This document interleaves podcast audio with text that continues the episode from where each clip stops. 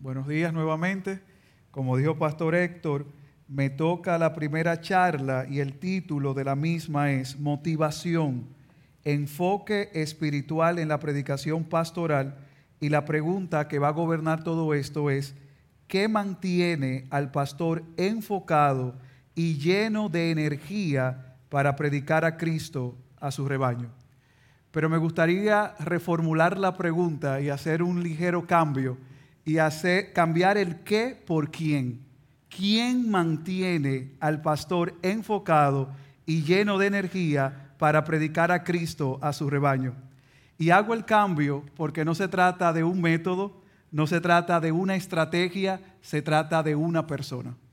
Dice las escrituras en Hechos capítulo 1, versículo 8, pero recibirán poder cuando el Espíritu Santo venga sobre ustedes y serán mis testigos en Jerusalén, en toda Judea y Samaria y hasta los confines de la tierra.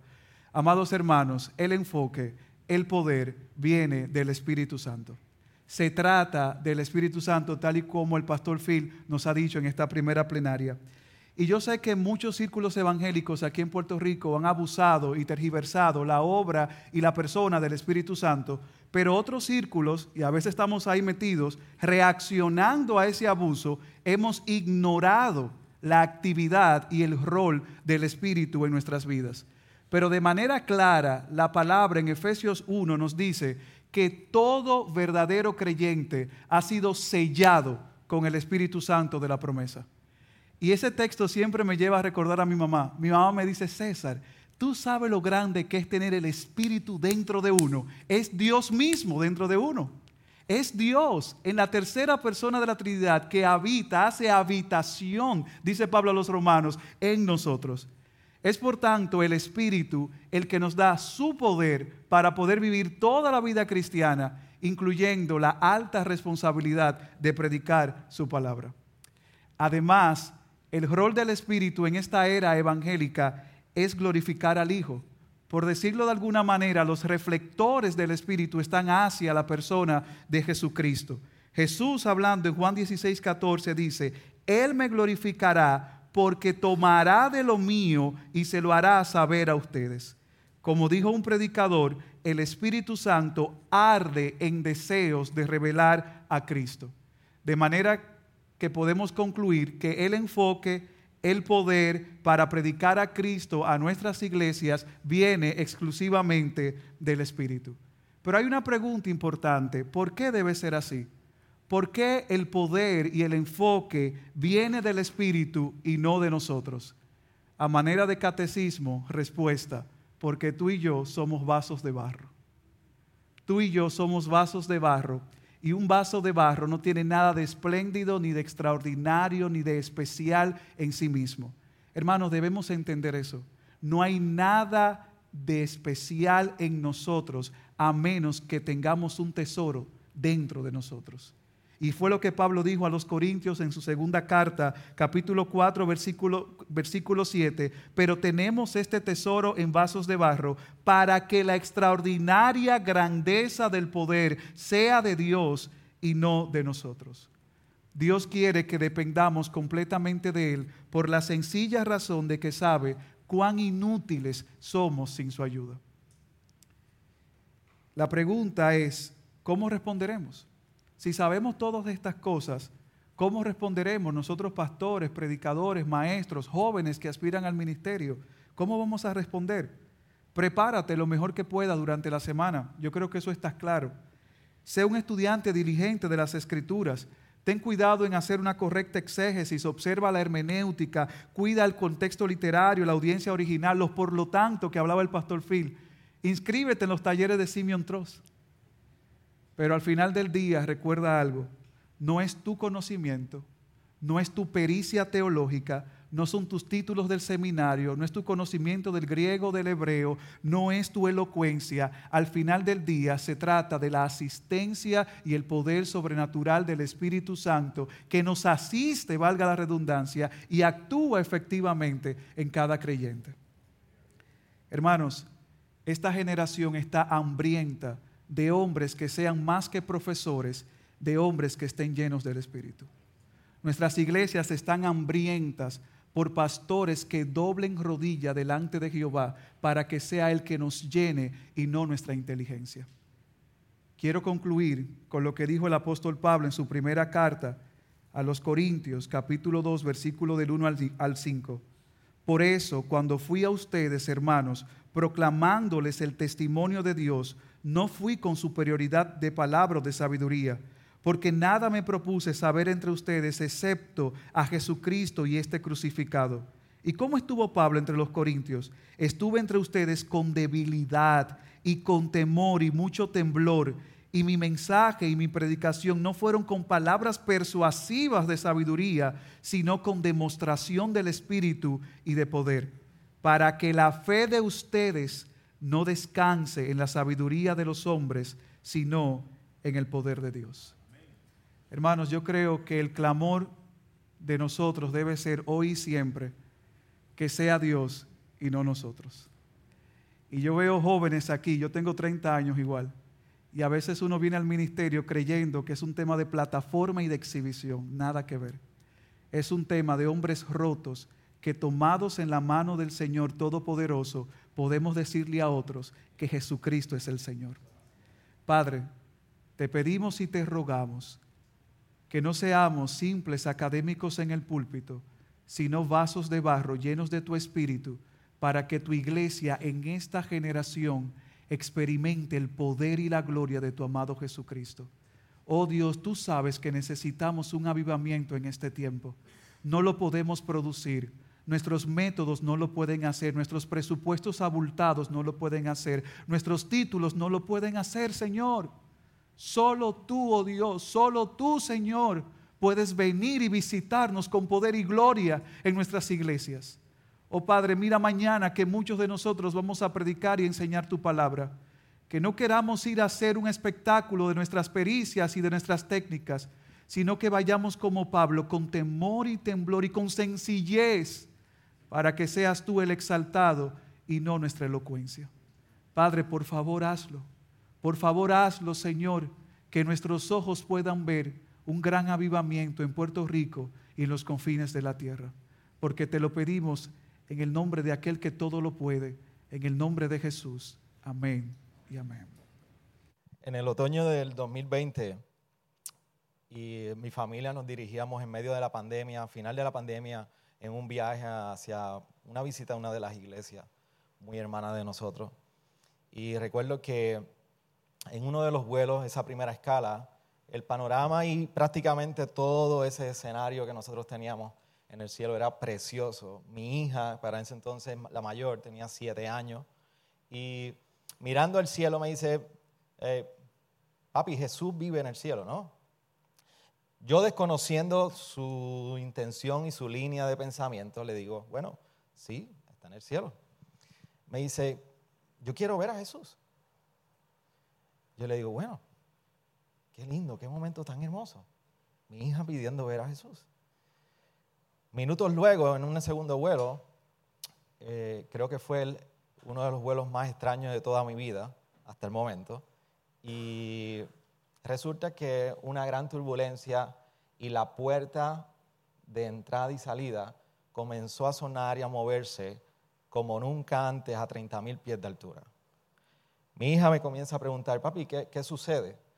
Yo no tenía buena, una respuesta para ella, simplemente estaba pensando dentro de mí, hija, yo creo que tu deseo va a ser cumplido hoy. Y mientras yo meditaba precisamente eh, en, esa experiencia, me, recordaba lo mucho que tiene que ver con la predicación pastoral. Porque la predicación pastoral, la intención precisamente es apuntar a cada persona a vivir y pensar y meditar por las cosas por encima del cielo, pero la vida es turbulenta, la vida es dura, y la vida en ocasiones nos recuerda que hay puertas que se están estremeciendo. Sin embargo, por eso es importante precisamente la preparación espiritual. Y cuando nosotros vamos a hablar y hablamos y meditamos del tema de la preparación espiritual en la predicación pastoral, la primera pregunta que nosotros tendríamos que realizar es, ¿por qué prepararnos espiritualmente para la predicación pastoral? Debemos considerar tres realidades dentro de muchas que pudiéramos considerar. La primera es que hay una batalla espiritual. No podemos negar la realidad de que los corazones de las almas se encuentran constantemente en una lucha para poder definir quién es el Señor de sus vidas. El conflicto en el corazón de la vida cristiana es real. No solamente la batalla espiritual es real, la segunda realidad es que la fuente de poder no procede de nosotros. La fuente del poder en el ministerio pastoral procede precisamente de la palabra de Dios y de su Espíritu Santo. Esto nos recuerda que tú y yo no podemos aportar nada a esta fórmula que no sea nuestra dependencia. Y lo tercero, nosotros perseguimos transformación. El gran predicador David Jackman dice, el Espíritu de Dios toma la palabra de Dios para hacer la obra de Dios, no hay plan B. Como pastores nosotros no podemos hacer transformación. Como pastores nosotros no podemos procurar esa transformación. Es solamente Dios por medio de sus medios, Dios por medio de su palabra y Dios por medio de su poder que puede otorgar transformación. Pero la pregunta más importante entonces es, ¿qué se requiere para la preparación espiritual en la predicación pastoral? Permíteme compartir tres elementos igual manera, de igual manera entre muchos que pudiéramos aportar. Leyendo Working in the Angles de Eugene Peterson, él habla de la dirección espiritual y entre muchísimas cosas que él habla sobre la importancia de traer dirección espiritual en nuestra vida, creo que en, en tres resume lo que quiero compartir. Primero, ¿cómo nos preparamos espiritualmente? Necesitamos cultivar una actitud de asombro. Cada, cada rostro, cada alma que se presenta cada semana delante de nosotros es precisamente el reflejo de una imagen de Dios en ellos. Por lo tanto, nosotros cultivar esta actitud de asombro, sabiendo que tú y yo no podemos transformar esos rostros creados a la imagen y semejanza de Dios, Cultivar esto nos, nos ayuda a tornar nuestra tentación de idolatrar a nuestra propia persona y movernos en la adoración a Él. Lo segundo es que necesitamos cultivar una conciencia de mi ignorancia. Pensamos que Dios está comenzando a obrar o va a comenzar a obrar cuando todo nuestro conocimiento es desplegado en una congregación. Sin embargo, Dios está obrando y Dios ha estado obrando desde antes del comienzo de los siglos. Dios siempre está obrando antes de cualquier conocimiento que tú hayas podido acumular. C.S. Lewis en su gran libro El peso de la gloria, citando el autor de la teología germánica, dice lo siguiente, podemos llegar a amar el conocimiento, nuestro conocimiento, más que aquello que conocemos. Deleitarnos no en el ejercicio de nuestros talentos, sino en el hecho de que son nuestros o incluso en la reputación que nos otorgan. Cultivar una, una conciencia de mi ignorancia, en palabras resumidas, nos mueve en humildad. Y el tercer aspecto que se requiere en la preparación espiritual es que debemos cultivar una predisposición a la oración. E, e, este, este cultivo de la oración y la predisposición a ella no solamente representa una disposición a prepararnos, es que nos recuerda que debe haber una disposición a estar en dependencia de Él. Entonces, para cerrar, es por esta razón, es por la necesidad de la preparación espiritual en el ministerio y en el ejercicio de la predicación pastoral que Pablo les recordaba a Timoteo en ese capítulo 4 de la primera epístola a Timoteo, verso 7, y al final de ese verso les recuerda, disciplínate para la piedad. La predicación no tiene que ver nada con pilotear un avión, pero déjeme decirle algo. Tú y yo como pastores tenemos la gran responsabilidad de preparar cada alma por medio de la predicación pastoral para que un día sí puedan ver a Jesús. ¿Qué tal si oramos? Les rogamos al Señor por esto. Señor, en esta hora te damos gracias porque tu palabra nos recuerda nuestra gran necesidad de la predisposición en nuestras vidas y de la disposición a cultivar y continuar creciendo en la dependencia de ti y ser hallados, Señor, no con gran conocimiento, pero sí ser hallados fieles delante de ti espiritualmente. En tu nombre oramos. Amén. Todos los que son padres pueden conectarse. Ya dos ilustraciones corridas acerca de los hijos. Aquí va otra. Hace unas semanas pasaba por el cuarto de mi hija de nueve años y lo que vi ahí fue un reguero, fue una tormenta que había pasado. Y grité, Ana, es el nombre de ella. Y le hice la pregunta, ¿y este reguero que tienes en el cuarto? A lo cual yo mismo le contesté la pregunta y le dije, parece que un huracán pasó por aquí, utilizando las hipérboles y todo esto. Una hora después vuelvo a pasar por el cuarto y el cuarto está exactamente igual como estaba hace una hora y le digo otra vez, Ana, ¿no te dije que este cuarto estaba revolcado? Y ella me contesta, sí, me lo dijiste. Y yo le digo, ¿y por qué no lo recogiste? Y ella me dice de manera acertada, porque no me dijiste que lo recogiera. Y es que obviamente yo observé su cuarto con detalle, identifiqué cuál era la causa del problema, le comuniqué cuál era el énfasis hiperbólico acerca de la realidad de su cuarto, le expuse la verdad, pero no le dije qué hacer con ella. Hermanos pastores, cualquier parecido con nuestra predicación, de vez en cuando esto es pura coincidencia. Tenemos un texto que predicar, recorremos ese camino de la preparación y vamos haciendo una exégesis detallada, estudiando el contexto, los diferentes contextos, buscando la estructura, encontrando el énfasis, llegando al argumento, entendiendo y pasándolo por esa reflexión teológica. Pero llegó el domingo, nos toca predicar, se nos acabó el tiempo y no nos dio manera de pensar en las aplicaciones que teníamos que dar compartimos las verdades exegéticas, pero no les decimos qué hacer con ellas. Hermanos pastores, el objetivo de la predicación de la palabra de Dios es exponer la verdad establecida por Dios y decirles a nuestra congregación qué hacer con esas verdades con el fin de que las pongan en práctica para que cada día puedan ser más como Cristo. Entonces, ¿cómo puedo predicar de manera que la congregación se parezca más a Cristo? Primero tenemos que explicar bien el texto. Tenemos que hacerlo entender. Como dice la gran comisión, debemos enseñar a que guarden todas estas cosas.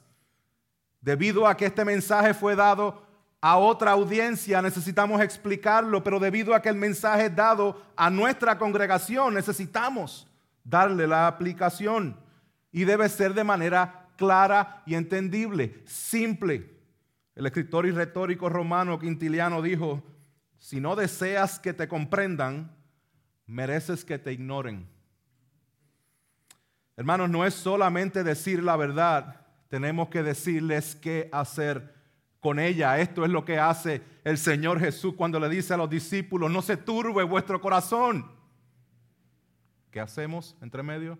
Crean en Dios, crean también en mí. Esto es lo que hace el apóstol Pablo cuando escribe la carta a los Efesios, capítulo 1, 2 y 3, detalla las verdades profundas del Evangelio. ¿Qué hace el capítulo 4, 5 y 6? Así es que se vive, así es que se aplica. ¿Qué hace en el libro de Romanos 1 al 11? se va profundamente en las verdades teológicas del Evangelio para llegar al capítulo 12 y decir, así es que se aplica lo mismo en Colosenses, lo mismo en cada discurso, hermanos, ¿qué hacemos con esas verdades? Permítame hacer varias preguntas. ¿Qué es exactamente la aplicación de un sermón? Me tiré el Puerto Rico ahí, el sermón. Sermón. David Helm lo define de esta forma. Las formas, la aplicación del sermón son las formas significativas en que la fuerza del texto o el argumento de mi sermón cae correctamente sobre mis oyentes. ¿Y cuán importante es que esto suceda? Aquí pido la ayuda de Brian Chappell. Dice, sin aplicación un predicador no tiene razón para predicar porque la verdad que no puede ser aplicada no cumple ningún propósito redentor. Esto significa que la predicación no es solo la proclamación de la verdad, sino la verdad aplicada. Hermanos, simplemente no es suficiente que expongamos una verdad, tenemos que aplicarla y mostrarle a la congregación cómo la aplicamos. ¿Y cómo la aplicamos? Es la siguiente pregunta. Bueno, pues para esto nos hacemos dos preguntas acerca de la verdad que hemos encontrado en el texto, específicamente en ese argumento. La primera pregunta es, entonces, ¿qué? ¿Qué hago con esta verdad? Esa pregunta implica que tenemos que demostrarle y explicar por qué es importante que esta verdad la entendamos y la apliquemos en nuestra vida. La segunda pregunta es, ¿y ahora qué? ¿Y ahora qué? ¿Qué hago con esto?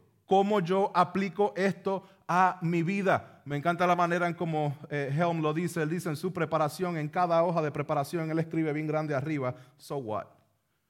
Y estas verdades, ¿y qué? ¿Qué hago con estas verdades? Por lo tanto, hermanos, tenemos que aplicar el texto a nuestra congregación. Cada verdad de la palabra de Dios que estás exponiendo se la estás exponiendo a personas específicas, se la estás exponiendo al hermano que acaba de conocer al Señor, de que acaba de conocer las verdades y que está hambriento de la palabra de Dios y todo lo que tú le dices, Él lo está absorbiendo. Pero también se lo estás predicando a aquel hermano que está sumergido en pecado y está luchando y lleva semanas sin abrir su Biblia.